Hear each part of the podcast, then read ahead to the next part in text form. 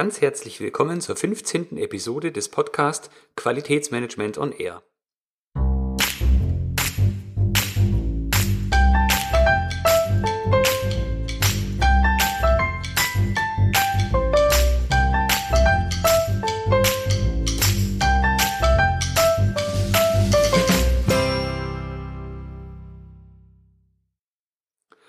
Heute beenden wir die Serie zu den QM-Systemen und zwar mit dem Kapitel 10 der ISO 9001 und zwar geht es um die Verbesserung.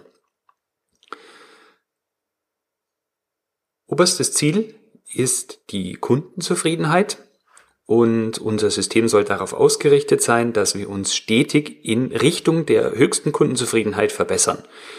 Äh, herausfordernd ist dadurch, ist dabei, dass sich die Anforderungen, die unsere Kunden an uns haben, verändern. Der Markt verändert sich, äh, zum Beispiel in Zeiten der Digitalisierung oder andere Dinge, die wir in unsere Systeme einbauen müssen. Und deswegen muss es auf allen Ebenen in unserer Organisation auch immer zu einer kontinuierlichen Verbesserung führen. Und damit ver, äh, beschäftigt sich dieses Normkapitel. Es ist in drei Unterkapitel eingeteilt, und zwar als erstes Allgemeines, als zweites Nichtkonformität und Korrekturmaßnahmen und als drittes fortlaufende Verbesserung. Unter dem Punkt Allgemeines wird als erstes genannt der PDCA-Zyklus, also so das klassische ähm, Weiterentwicklungs, stetige Weiterentwicklungswerkzeug im QM-Bereich, also Plan, Do, Check und Act, also erst äh, planen, dann durchführen, dann überprüfen, dann handeln und dann quasi dasselbe wieder von vorne. Also ein dauerhafter äh, Zyklus von stetiger Verbesserung. Die Verbesserung unseres Systems soll auch darauf abzielen, alles Erdenkliche zur Kundenzufriedenheit zu unternehmen. Der Sinn äh, dieser dieses Strebens nach höchster Kundenzufriedenheit ist natürlich, dass die Kunden, wer auch immer das in ihrem Unternehmen ist, uns durch die Produkte und Leistungen, die sie bei uns kaufen, äh, letztendlich ja finanzieren. Also ohne dass wir Kunden haben, die gerne unsere äh, Produkte und Dienstleistungen in Anspruch nehmen, keine langfristige Existenzgrundlage haben. Außerdem steht im Punkt Allgemeine auch, dass Verbesserungspotenziale ermittelt und umgesetzt werden müssen. Also wir müssen aktiv nach Verbesserungspotenzialen suchen. Das könnte zum einen, äh, könnten zum einen Punkte sein, die also Fehler, die unterlaufen sind in der Vergangenheit oder aber auch eben Dinge, die ähm, ja jetzt nicht als Fehler, sondern vielleicht die, die umständlich sind oder wo wir Einfachheit äh, erlangen können, äh, sol solche Sachen können man als Verbesserungspotenzial verstehen. Und äh, das nur ermitteln reicht ja nicht. Wir müssen es auch wirklich umsetzen, um dann hinterher äh, unser System eben regelmäßig zu oder stetig zu verbessern. Dabei ist wichtig, dass wir bei unserer stetigen äh, Verbesserung oder bei äh, ja, der Umsetzung unserer Verbesserungspotenziale unerwünschte Auswirkungen vermeiden oder reduzieren. Das bedeutet also, da wir ja in immer komplexeren Geflechten unterwegs sind, also ein Unternehmen an sich ist ja schon eine komplexe Angelegenheit und das wird ja nicht geringer, umso höher ist natürlich die Wahrscheinlichkeit, dass wenn wir eine ähm, Verbesserungsoption umsetzen, es auch dazu führen kann, dass wir im Umkehrschluss an irgendeiner anderen Stelle eine negative Auswirkung dabei bemerken oder bekommen und die müssen wir uns anschauen, äh, wenn möglich im Vorfeld vermeiden oder ebenso reduzieren, dass unser Unternehmen und das System an sich äh, in Anführungsstrichen die Kunden oder in, in Klammern die Kundenzufriedenheit nicht darunter leiden. Sofern bekannt, sollen wir auch künftige Erfordernisse berücksichtigen. Also was kann künftig Relevanz in unserem Bereich bekommen? Was sind so zukünftige Trends? Das könnten zum Beispiel sein eine neue Revision der ISO 9001 zum Beispiel. Da ist bekannt, das wird zu einem Stichtag X ähm, relevant werden. Das heißt, wir müssen dann vorher schon mal daran, darauf hinarbeiten, dass wir äh, die Anforderungen zu dem künftigen Zeitpunkt auch erreichen. Eine andere Sache könnte sein, eine neue rechtliche Anforderung, die wir umzusetzen haben. Vielleicht erst in der Zukunft, weil irgendwelche äh, Dinge vielleicht verboten werden, irgendwelche Substanzen werden verboten oder als Beispiel ähm, Käfighaltung wird verboten und alle Bereiche, die äh, oder alle Unternehmen, die irgendwie was mit Eiern zu tun haben, dürfen gucken, wie sie mit den äh, Anforderungen dann zurechtkommen, wenn das wirklich der Fall sein sollte. Das zweite Unterkapitel beschäftigt sich mit Nichtkonformität und Korrekturmaßnahmen. Da ist zum einen entscheidend, dass wir auf jede Abweichung oder Reklamation eine Reaktion äh, folgen lassen. Also wir müssen ähm, über die Abweichung und Reklamation entsprechend ähm, natürlich informieren, welche Korrekturmaßnahmen wir denn äh, gedenken einzuleiten und dann hinterher natürlich auch welche wir eingeleitet haben.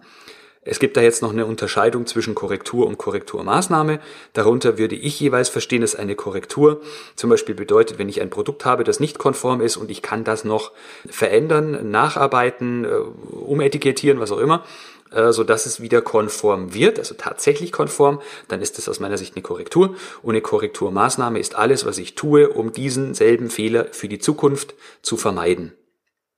Also auf Abweichungen und Reklamationen muss eine Reaktion folgen. Ich kann nicht einfach sehenden Auges ins Unglück laufen und ähm, ja dieselben Abweichungen und Reklamationen regelmäßig wieder wieder erhalten. Nun gibt es Abweichungen beziehungsweise Reklamationen, die sind in Anführungsstrichen gar nicht vermeidbar oder sind nur vermeidbar mit einem sehr hohen finanziellen, personellen oder äh, sonstigem Aufwand, der das Resultat nicht wirklich rechtfertigt. Das heißt, der Handlungsbedarf ist entsprechend zu bewerten, also äh, quasi im Sinne einer, eines risikobasierten Ansatzes sich anzuschauen, welche Abweichungen liegen denn vor, wie relevant ist die Abweichung tatsächlich für die, die Kunden und Endverbraucher, wie relevant ist die Unzufriedenheit in diesem Bereich äh, für unser Unternehmen und dass man darauf dann den Handlungsbedarf, den wir haben, wirklich entsprechend abstimmt und nicht zu wenig beziehungsweise nicht zu viel ähm, tut, was dann wiederum, haben wir den Punkt vorher gehabt, unerwünschte Auswirkungen an anderer Stelle nach sich ziehen kann.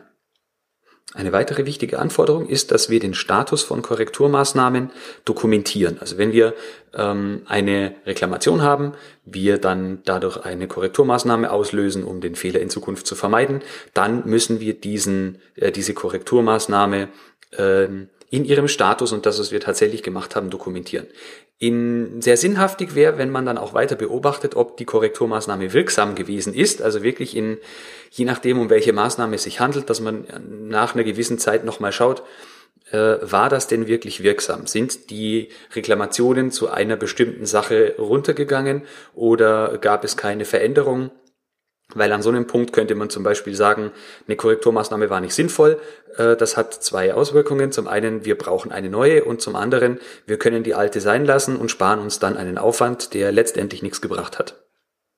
Wichtig zu sagen ist, dass die Dokumentation dieser Korrekturmaßnahmen und des Status der Korrekturmaßnahmen dazu dienen soll, das System an sich zu verbessern. Also äh, es ist nicht Sinn und Zweck der Sache, wenn ich äh, zwar Korrekturmaßnahmen irgendwo in eine Liste schreibe, aber äh, die immer einen offenen Status haben und nie umgesetzt werden. Also wir müssen wirklich gucken, dass wir, anders gesagt, wir bekommen unsere Umwelt, unser Unternehmen und äh, die Wahrnehmung unserer Kunden nur dann verändert, wenn wir die Korrekturmaßnahmen, richtige Korrekturmaßnahmen auch wirklich umsetzen und uns eben anschauen, ob die ja wirklich wirksam waren. Ansonsten tun wir etwas, was unserem Unternehmen nichts bringt, was unserem Ansehen im Unternehmen schadet und was unserem Ansehen des Unternehmens beim Endverbraucher schadet. Der dritte Unterpunkt, über den wir heute sprechen wollen, ist die fortlaufende Verbesserung. Mit diesem Punkt ist unter anderem gemeint, dass wir die Eignung, die Angemessenheit und die Wirksamkeit unseres Systems und der ähm, Programme, die wir aufgelegt haben, fortlaufend verbessern. Das hat nicht nur das Ziel der äh, Kundenzufriedenheit, sondern das hat auch das Ziel des Verhinderns oder ja genau des Verhinderns von Ressourcen im Unternehmen. Also dass wir nicht ähm, personelle Kapazitäten verschwenden, indem wir Dinge machen, die eigentlich nichts bringen, dass wir an ähm, Programmen, an Dokumentationen, an Werkzeugen festhalten, die sich als nicht wirksam erweisen, ähm, man sie aber macht, weil man sie einfach schon immer gemacht hat. Das äh, ist mit dem Punkt gemeint. Also immer gucken, Eignet sich das, was wir tun, noch für das, was wir wollen? Ist das, was wir wollen, angemessen? Und ist es auch wirklich wirksam?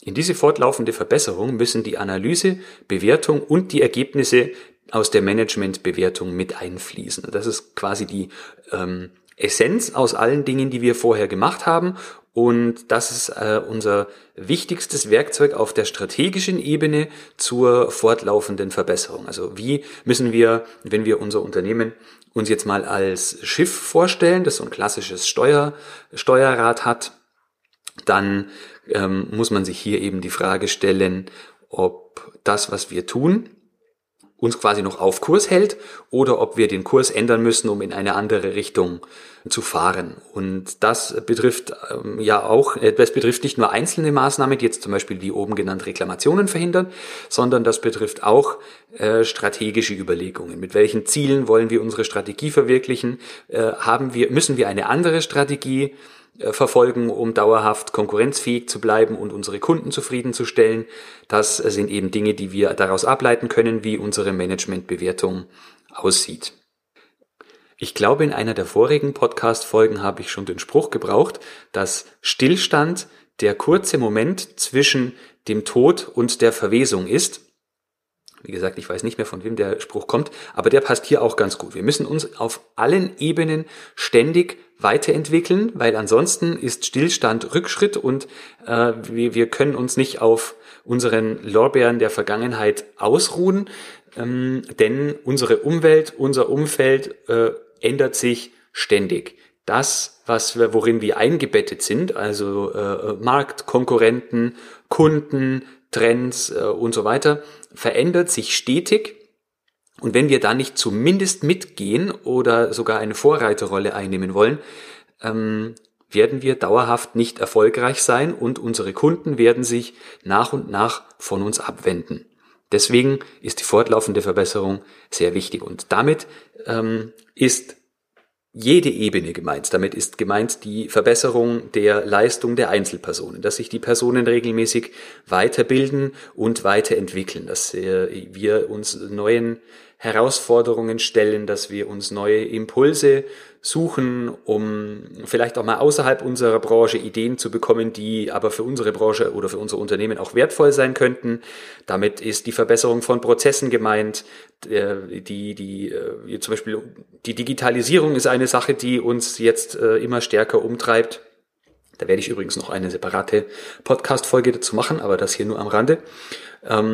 Und es ist nicht damit getan, dass wir äh, ja einen KVP-Prozess haben, einen klassischen, äh, wo wir regelmäßig irgendwo in einem Gremium zusammensitzen und uns überlegen, wie können wir Fehler vermeiden oder Verschwendung vermeiden oder äh, solche Dinge, sondern wirklich äh, ganzheitliche Verbesserung in unserem Unternehmen, in jeder Abteilung. Das bringt uns voran und am besten noch synchronisiert, dass nicht der eine Zweig des Unternehmens in eine andere Richtung läuft äh, als der andere äh, denn dann kommen wir ja wieder nicht auf unsere, ähm, zu unserer Philosophie und das ist dann natürlich nicht gut für unser Unternehmen. Wir sind damit am Ende unserer Einsteigerserie zu den QM-Systemen angelangt und in den nächsten Wochen werde ich Podcast-Episoden zu, also Interview-Episoden und Einzelfolgen miteinander kombinieren. Ich weiß noch nicht in welcher, welcher Frequenz. Ich überlege, ob ich das Ganze 14-tägig hinbekomme und ich strebe auch eine Synchronisierung zwischen ähm, Blogartikeln und ähm, Podcast-Episoden an. Einfach damit diejenigen, die ungerne hören wollen, etwas zu lesen haben und umgekehrt. Ich glaube, das würde Sinn machen und man darf natürlich auch nicht vergessen, dass mich das ein bisschen in der Produktion von neuen Inhalten entlastet. Ja, ich hoffe, äh, ich konnte Ihnen ein paar neue Anregungen zur Sichtweise zu, über äh, Qualitätsmanagementsysteme bieten. Ich nehme wie immer gerne Ihr Feedback auf, egal in welcher Form Sie mir das zukommen lassen wollen. Sollten Sie Themenvorschläge oder Vorschläge für Interviewpartner haben, die ich auch mal hier mit in die Show holen könnte, dann können Sie mir da auch ganz gern eine E-Mail zukommen lassen und zwar unter florian.frankel.q-enthusiast.de. Ich möchte mich ganz herzlich bei Ihnen für Ihre bisherige Aufmerksamkeit äh, bedanken. Es ist äh, echt toll, dass mir überhaupt hier jemand zuhört, äh, weil ich ja doch viel von meiner persönlichen Meinung mit in diesen Podcast packe nun wünsche ich Ihnen noch eine schöne Zeit. Bis zur nächsten Podcast-Episode. Und denken Sie wie immer daran, Qualität braucht kluge Köpfe, so wie Sie.